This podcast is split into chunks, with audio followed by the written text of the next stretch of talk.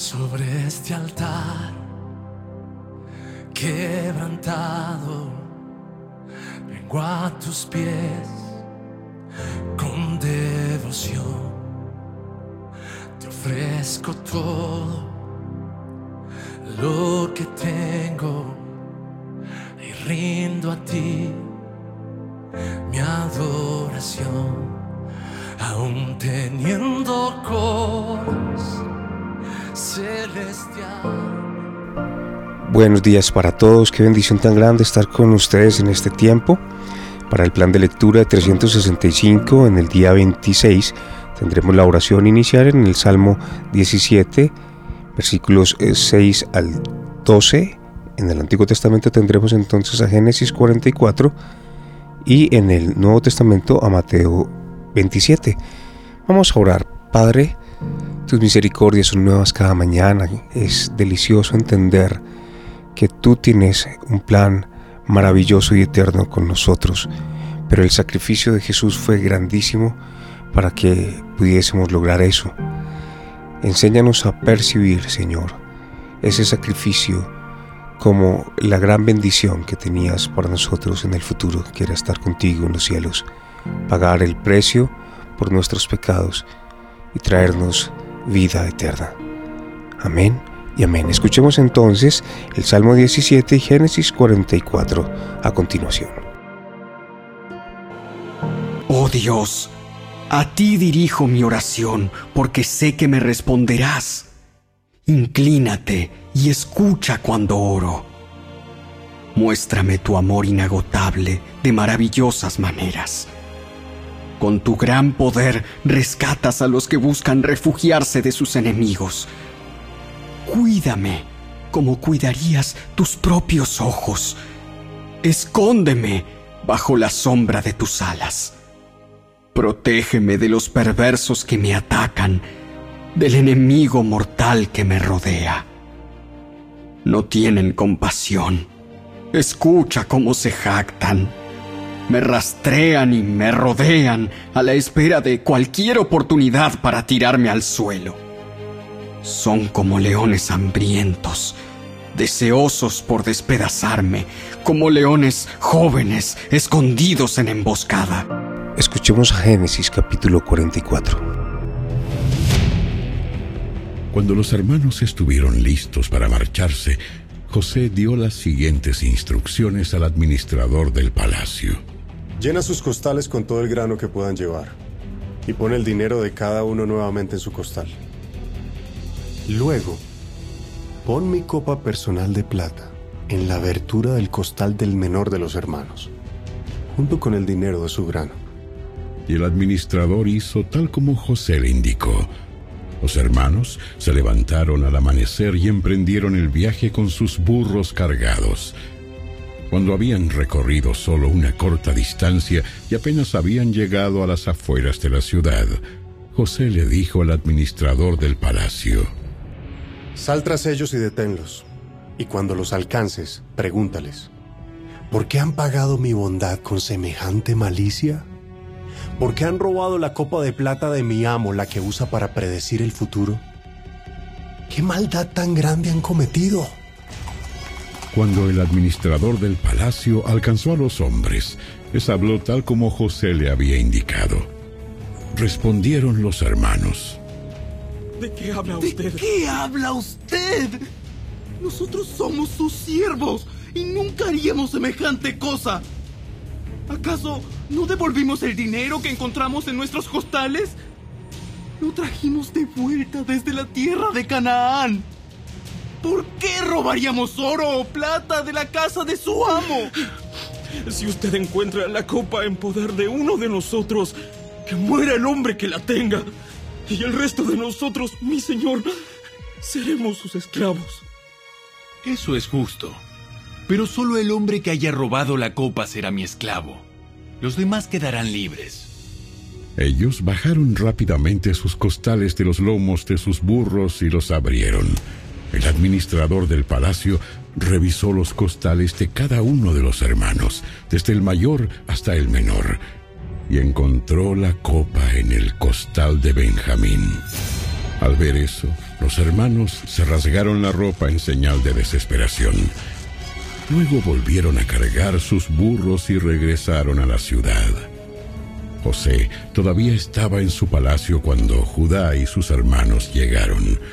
Entonces se postraron en el suelo delante de él. ¿Qué han hecho ustedes? ¿No saben que un hombre como yo puede predecir el futuro? Respondió Judá. Oh, mi señor, ¿qué podemos responderle? ¿Cómo podemos explicar esto? ¿Cómo podemos probar nuestra inocencia? Dios nos está castigando por nuestros pecados. Mi Señor, todos hemos regresado para ser sus esclavos. Todos nosotros. Y no solo nuestro hermano que tenía la copa en su costal. No, yo jamás haría algo así. Solo el hombre que robó la copa será mi esclavo. Los demás pueden volver en paz a la casa de su padre.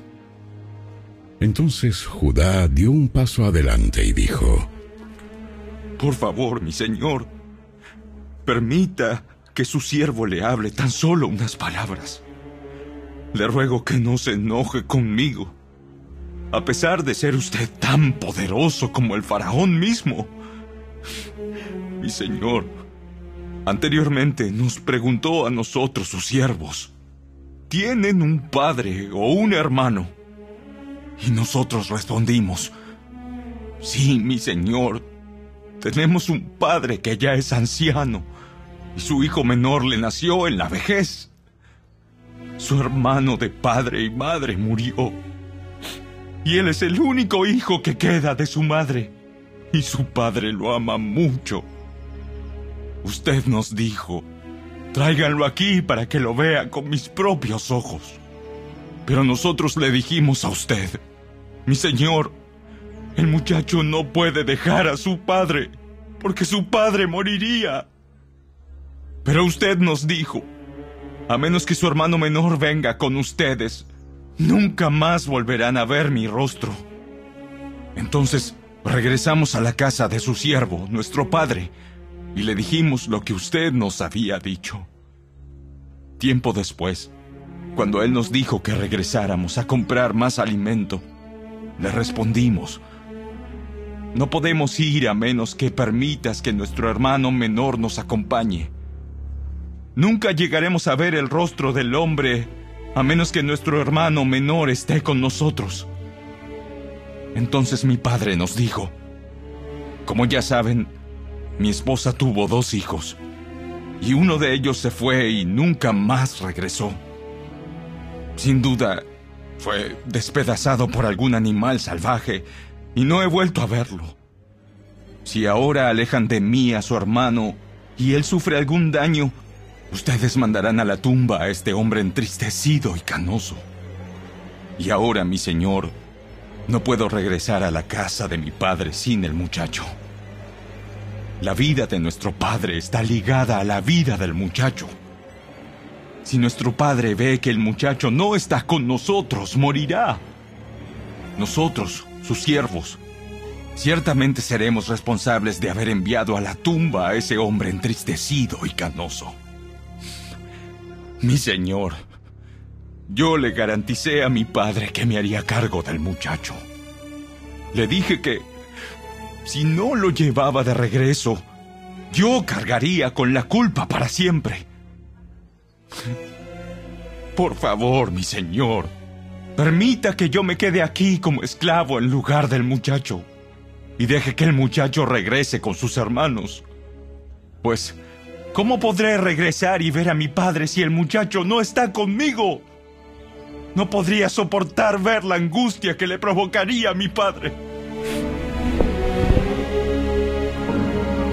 Muy bien, vamos a Mateo capítulo 27. Aquí se nos refiere lo concerniente a los sufrimientos y a la muerte del Señor. Es un relato conmovedor, pero al tener en cuenta los designios divinos en los sufrimientos de Cristo y el fruto que ha de dimanar de ellos, ese Evangelio, es decir, buenas noticias, y en ninguna cosa hallamos tanta razón para gloriarnos como en la cruz de Cristo. Escuchemos entonces este conmovedor capítulo, Mateo 27.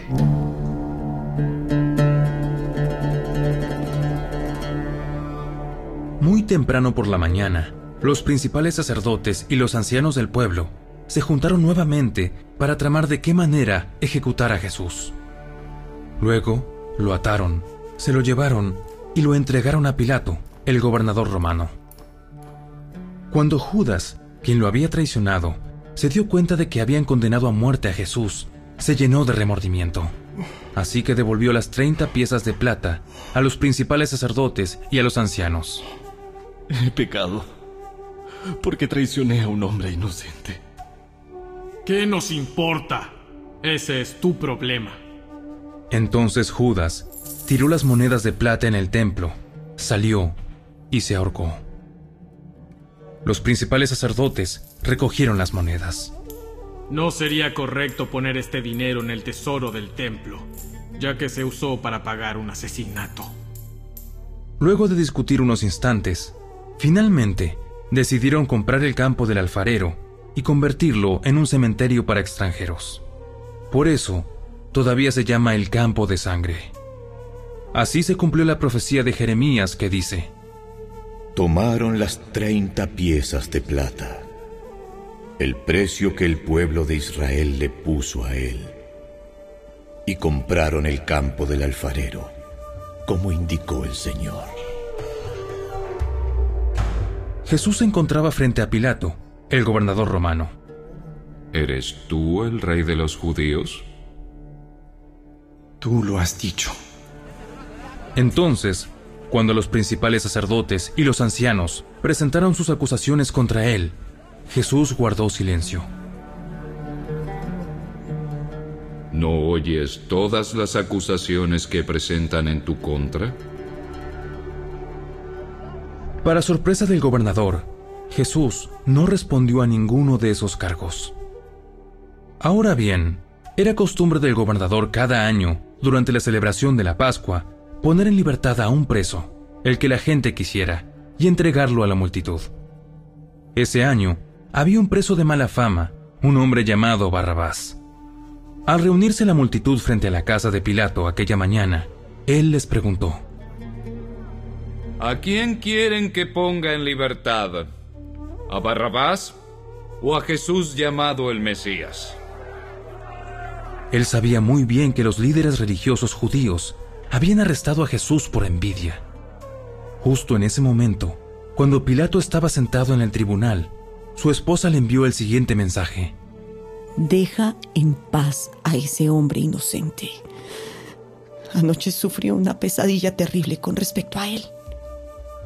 Mientras tanto, los principales sacerdotes y los ancianos persuadieron a la multitud para que pidiera la libertad de Barrabás y que se ejecutara a Jesús. Así que el gobernador volvió a preguntar, ¿A cuál de estos dos quieren que les deje en libertad? ¡A Barrabás! Entonces, ¿qué hago con Jesús llamado el Mesías? ¡Crucifícalo!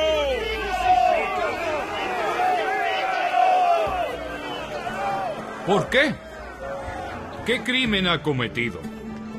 Pero la turba rugió aún más fuerte.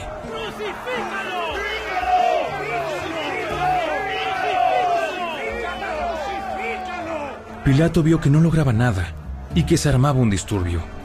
Así que mandó a buscar un recipiente con agua y se lavó las manos delante de la multitud, a la vez que decía, Soy inocente de la sangre de este hombre. La responsabilidad es de ustedes. Y la gente respondió a gritos. ¡Nos haremos responsables, Nos haremos responsables de, su muerte. ¡Nosotros y nuestros hijos! ¡Nosotros y nuestros hijos! ¡Nos haremos responsables de su muerte!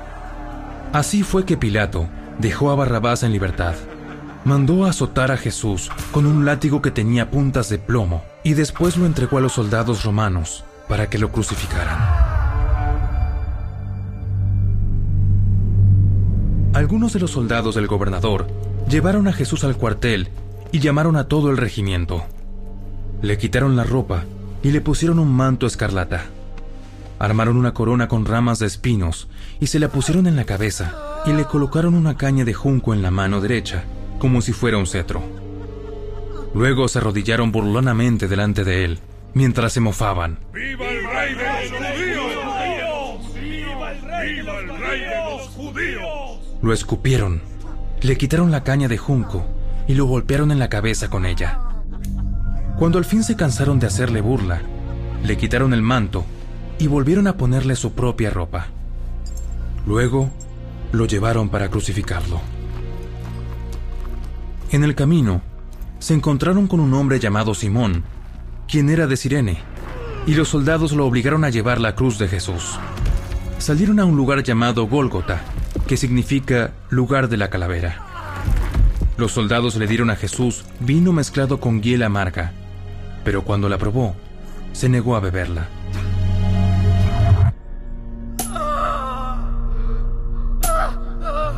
Después de clavarlo en la cruz, los soldados sortearon su ropa tirando los dados. Luego se sentaron alrededor e hicieron guardia mientras él estaba colgado allí.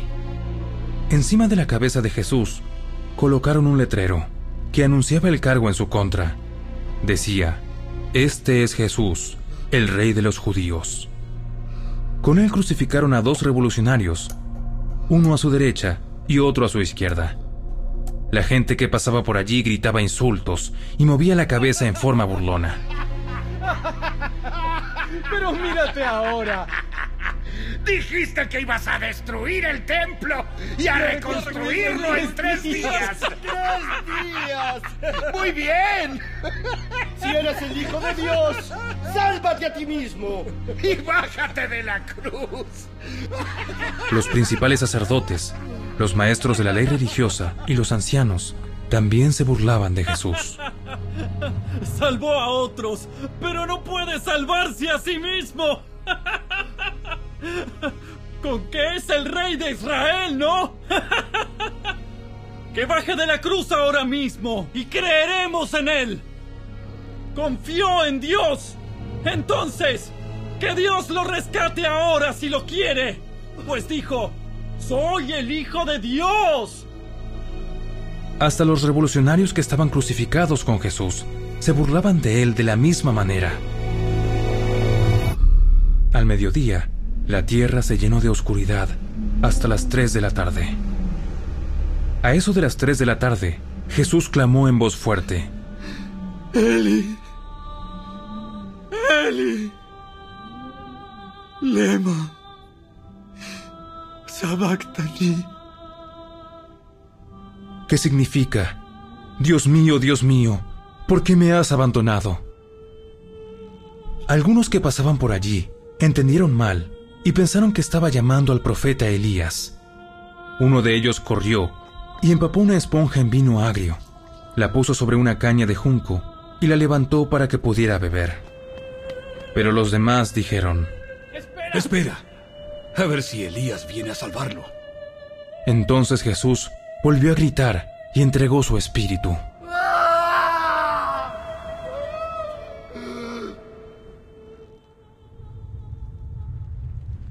En ese momento, la cortina del santuario del templo se rasgó en dos, de arriba a abajo.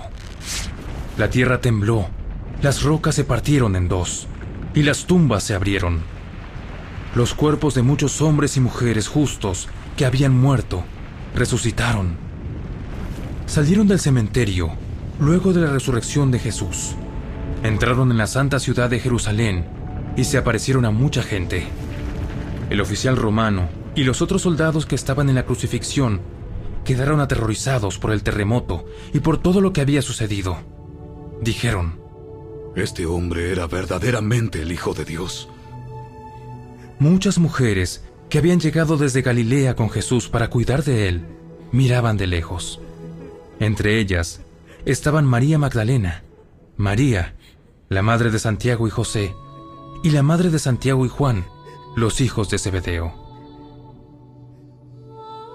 Al acercarse la noche, José, un hombre rico de Arimatea, que se había convertido en seguidor de Jesús, fue a ver a Pilato y le pidió el cuerpo de Jesús. Pilato emitió una orden para que se lo entregaran. José tomó el cuerpo y lo envolvió en un largo lienzo de lino limpio. Lo colocó en una tumba nueva, su propia tumba que había sido tallada en la roca. Luego hizo rodar una gran piedra para tapar la entrada y se fue.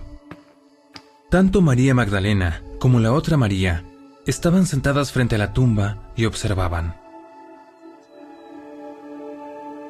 Al día siguiente, que era el día de descanso, los principales sacerdotes y los fariseos fueron a ver a Pilato. Le dijeron, Señor, recordamos lo que dijo una vez ese mentiroso cuando todavía estaba con vida. Luego de tres días resucitaré de los muertos. Por lo tanto, le pedimos que selle la tumba hasta el tercer día. Eso impedirá que sus discípulos vayan y roben su cuerpo y luego le digan a todo el mundo que él resucitó de los muertos. Si eso sucede, estaremos peor que al principio. Pilato les respondió, Tomen guardias y aseguren la tumba lo mejor que puedan. Entonces ellos sellaron la tumba y pusieron guardias para que la protegieran.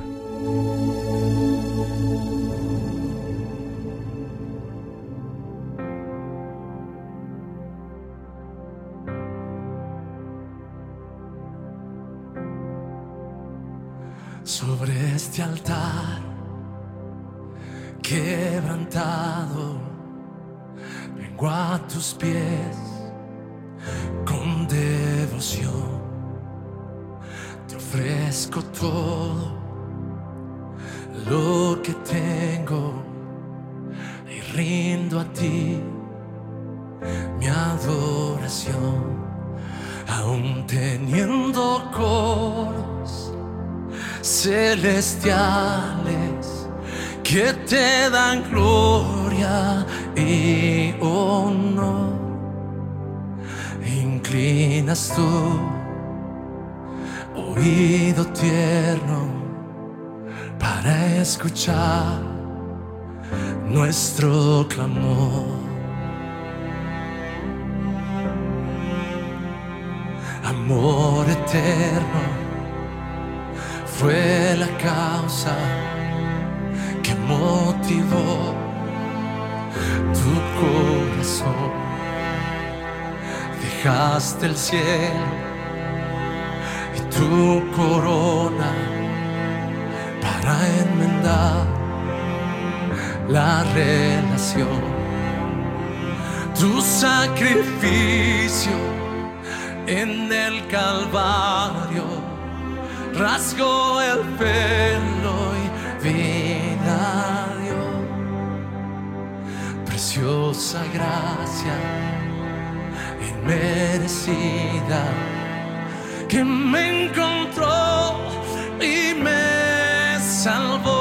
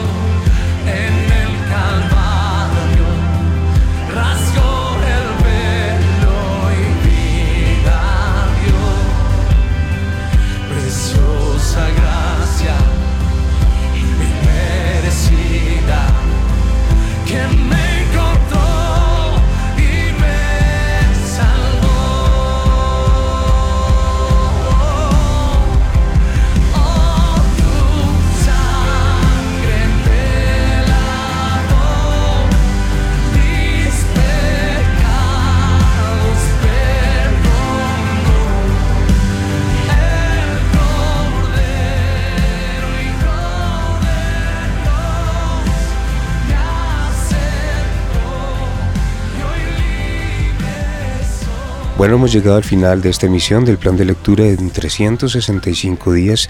Hoy era el día número 26. Espero que haya sido de muchísima bendición, que hayas reflexionado sobre lo que acabas de escuchar. Recuerda que puedes compartir este podcast con muchas personas más. Estamos en Tu Bendición Radio. Síguenos en cualquier plataforma podcast, Spotify, Anchor y bueno, también a través de los audios que estamos enviando. Dios les bendiga y les guarde. Feliz resto de día.